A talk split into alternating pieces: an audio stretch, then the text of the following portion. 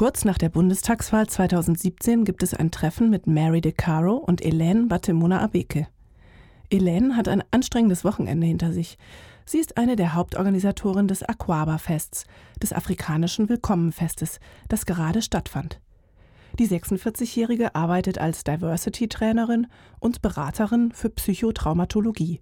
Bevor ich jetzt mich selbstständig gemacht habe, hatte ich bei den Beratungsstellen der Diakonie gearbeitet, 13, glaube ich, Jahre lang.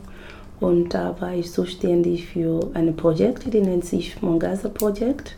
Das ist ein Projekt zur Gesundheit und sozialen Beratung für Frauen aus südlichen Afrika. Und ich sollte dann auch Frauengruppen begleiten. Frauen mit Fluchterfahrung sind auch Expertinnen ihrer Situation. Tausende von ihnen leben in Deutschland. Mit entsprechender politischer und finanzieller Unterstützung wären viele von ihnen besser in der Lage, sich und andere zu stärken. Als Experts bei Experience sorgen sie aktiv dafür, dass sich ihre Lebenssituation verbessert. Das Treffen, das nannte sich immer Montagstreff, aber war nur Frauen aus afrikanischen Ländern. Der Ursprung Idee für das Projekt war nur, einen Schutzraum für Frauen zu bieten, einen Nachmittag mit ihren Kindern zu verbringen, ohne Thema. Die Frauen haben wir alle Themen gesammelt, die die Frauen interessiert hatten. Und haben wir so eine Art von Programm gemacht und dementsprechend auch ähm, Fachreferentinnen auch erstmal gesucht. Während Elaine als studierte Sozialarbeiterin diese Gruppe leitet, ist die 62-jährige Mary De Caro eher zufällig in die Rolle einer Beraterin gerutscht. Wie Batimona Abeke lebt auch sie seit über 20 Jahren in Deutschland. Ich hier kam, war ich konfrontiert mit Frauen wie viel Thema. Eine bist mit einem Mann, der Mann schickt sie raus und es ist eiskalt. Es ist Winter. Warum sind sie zu mir gekommen? Erste, ich weiß nicht, ob das richtig ist. Ich bin sehr geduldig. Ich hol mal zu und ich finde eine Lösung. Ich sage in Englisch, I don't know where I can stop. I can go on and on. Die Probleme der Frauen beziehen sich auf Papierkram, Behördengänge, Krankheiten, praktische Alltagshilfe ist gefragt. Auch Fragen zu Erziehungskompetenz oder Probleme in der Ehe sind Thema. Und sexualisierte Gewalt. Batemuna Abeke berichtet, dass deswegen viele der Frauen zum Beispiel noch nie bei einem Frauenarzt waren. Viele Frauen haben auch Gewalterfahrungen erlebt und das heißt, jede Instrumente, die da umgehoben wurden, hat eine Bedeutung für irgendeine Frau. Und da haben wir immer organisiert, dass eine Frauenarzt von, von Gesundheitsamt zu uns in der Gruppe kommen, in eine entspannte Situation, nur unter Frauen mit genug Zeit. Und die hätte die Möglichkeit, diese Sachen anzufassen und Fragen zu stellen, wofür ist das? Und nicht einfach beim Arzt fünf Minuten Maximum und der Frauenarzt oder Ärztin steckt irgendein Gerät rein und raus und das erschreckt die Frauen, die sowieso viele ähm, sexualisierte Gewalterfahrungen gehabt hatten. Mary De Caro wird ebenfalls immer wieder mit erschütternden Geschichten konfrontiert. Bei einigen jungen Paaren spielen sich richtige Katastrophen ab. Die nehmen die Kinder Geld von den Mädchen, die schlagen die Kinder, Frauen, die dürfen nichts arbeiten für selbst dein Geld. Das heißt, die Frau muss von Null anfangen. Ich versuche die Frau zu überzeugen, ein bisschen wegzugehen. Wie sollen nicht weg? Ich kann doch nicht zu meinem Hause bringen und ich habe keine andere Unterkunft. So, ich versuche die junge Frau zu Selbstvertrauen erst einmal. Ich brauche eine Arbeit. Zwei Stunden. Meine Kinder gehen in den Kindergarten. Zwei Stunden kann ich Geld machen. Und wenn du hast dein Geld, du kannst dein Essen kochen. Um Selbsthilfegruppen zu leiten, braucht es besondere Kompetenzen. Petra Keller, Referentin für Fortbildungsprogramme bei Medica Mondiale, erzählt von einem aktuellen Projekt der Frauenrechts- und Hilfsorganisation. Wir bieten speziell für die Frauen auch Fortbildungen an, weil sie begleiten die Frauen zu Ämtern oder sind in ihren Communities aktiv und ähm, bekommen da auch sehr belastende Geschichten mit und haben oft ja auch selbst verschiedene Erfahrungen gemacht. Im Jahr 2015 erreichten Medica Mondiale viele Anfragen von Fachkräften und Ehrenamtlichen. Sie fühlten sich unsicher im Hinblick auf das Thema Trauma. So hat die Organisation im Jahr 2016 über 200 Ehrenamtliche und Fachkräfte geschult. darunter auch die Experts by Experience, wie Mary DeCaro und Elaine Batemona Abeke. Die Arbeit an der Basis von den Frauen, würde ich sagen, viel zu wenig gesehen wird.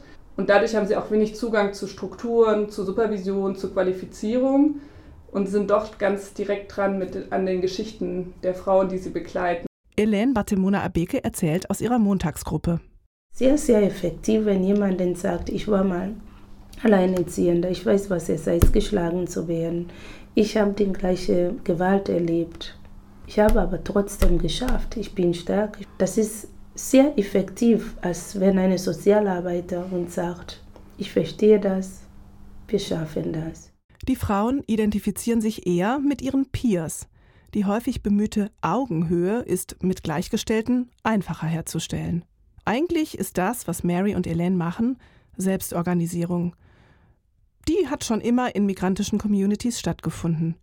Bei den Fortbildungen von Medica Mondiale geht es auch darum, die Frauen in ihrer Selbstfürsorge zu bestärken. Petra Keller erklärt, also die sind sehr, sehr engagiert und dadurch kann das auch in so eine Überlastung oder Überforderung gehen, dass sie einfach sehr viel angerufen werden, ob sie nicht kurz ähm, dolmetschen können oder so. Und dann das für sie noch schwieriger ist, sich abzugrenzen, weil sie das ja nicht im Rahmen von einem Job von 8 bis 17 Uhr oder so machen. Diesen Zwiespalt kennt Mary DeCaro sehr gut das Gefühl, du nimmst so mit nach Hause. Komm mit dir nach Hause. Gehst du der Schuhe rein und versuchst zu denken, was kann ich noch tun? Die Aufgaben hören nie auf. Man kann immer noch mehr machen. Wann merken Sie, dass es jetzt doch zu viel wird? Elaine hat sich in ihrem Studium mit dem Verhältnis von Nähe und Distanz auseinandergesetzt und Methoden gelernt, um besser Grenzen setzen zu können. Ich habe eine Methode entwickelt, um zu erklären die verschiedenen ähm, Rollen, die ich habe. Ich bin Ellen und dann stelle ich den Frage, wer bin ich, wenn ich in der Kirche? Und die erzählen, dann da in der Kirche bist du eine Gemeindemitglied. Und wenn ich in der Beratungsstelle im Büro sitze, dann bin ich eine Sozialarbeiterin. Und wenn ich zu Hause bin, bin ich auch eine Mutter für meine Kinder. Wenn ich mit meinem Mann bin, bin ich eine Ehefrau von jemandem. Und dann erzähle ich immer, je nachdem, wo ich bin, dann soll man auch immer denken, welche Rolle. Auch wenn man mich kennt. Wenn ich in einer Hochzeit oder in einer Diskothek am Tanzen, da habe ich auch meinen Spaß. Da habe ich nicht mit, mit Sozialarbeit zu tun. Auch Mary DeCaro musste die Kunst des Abgrenzens mühsam erlernen. Katastrophe. Jetzt ist es besser. Ich habe zu meinen Kindern gesagt, wenn was passiert in der Nacht, versuch mich nicht zu erreichen. Wenn es Krankenhaus, ruf den Kranken Krankenwagen. Wenn man ist tot, lass mal tot. Ist schon tot, kann passiert nichts. Die Fortbildung der Experts by Experience ist ein Pilotprojekt. Mit dabei sind Frauen aus Kenia, Äthiopien, der Demokratischen Republik Kongo und Vietnam. Eingeflossen sind Erfahrungen aus Auslandsprojekten von Medica Mondiale, etwa mit Selbsthilfegruppen in Liberia oder Afghanistan. Trainerinnen, die hierzulande zu Flucht und Migration arbeiten, steuerten ebenfalls Erfahrungen bei.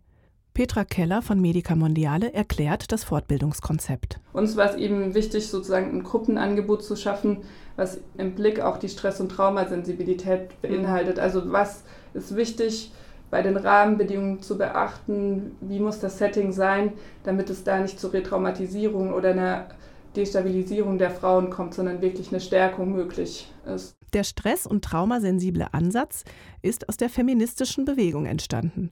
Für Petra Keller ist es wichtig zu betonen, dass er aus einer feministischen Bewegung heraus auch entstanden sind, also da auch viele Inhalte mit aufgegriffen hat und dieser Ansatz eben nicht so ein klinisches Traumaverständnis hat, sondern auf einer gesellschaftspolitischen Ebene ja, aktiv ist, wo es eben nicht darum geht, individuell nur Beratung zu leisten, sondern auch zu schauen, wie ist die Gesellschaft strukturiert, welche Veränderung braucht es auf dieser Ebene und das Trauma ist kein individuelles mhm. Problem, sondern Trauma ist das, was uns alle angeht und was auf uns alle einwirkt. In der Praxis ist das nicht immer einfach umzusetzen. Das findet auch Batemona Abeke. Als Gruppenleiterin muss sie abwägen, welche Themen für andere vielleicht zu heftig sind. Wir versuchen natürlich immer sehr private Details nicht irgendwie in den Gruppen mhm. zu übertragen. Aber wenn jemand mir möchte das darüber reden, dann ist es auch offen.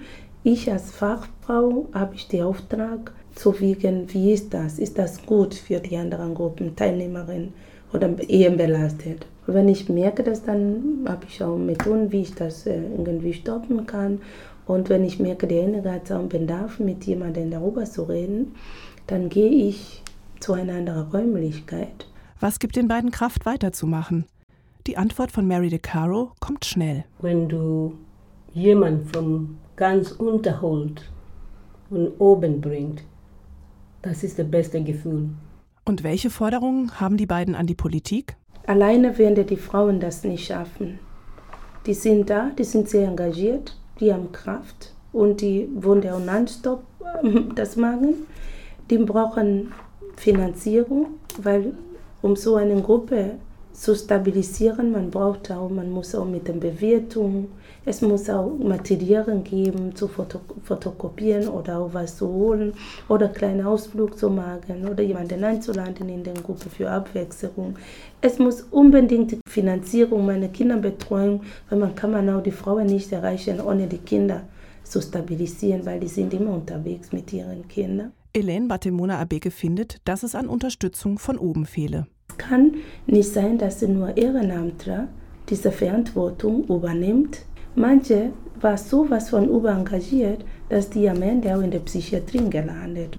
In meinen Trainings haben mir gesagt, dass die war früher Ehrenamtler, die auch engagiert waren für geflüchtete Menschen.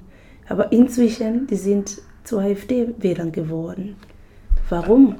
Der Grund ist, dass die haben sich gelassen gefühlt mit das Ganze. Das heißt, die Regierung hatte diese die Unterstützung von den geflüchteten Menschen eher mehr an Ehrenamtler, die sowieso nicht vorbereitet waren. Und man, ist, man kommt, man ist engagiert und nach einer Weile mehr kommt man, merkt man, man kommt nicht weiter.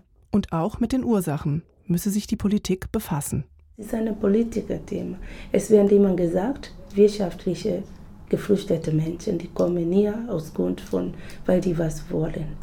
Warum bleiben die nicht in ihrem Heimatland? Wer hat was von wem? Wer ist zu wem zuerst gegangen? Wer hat was zerstört zuerst?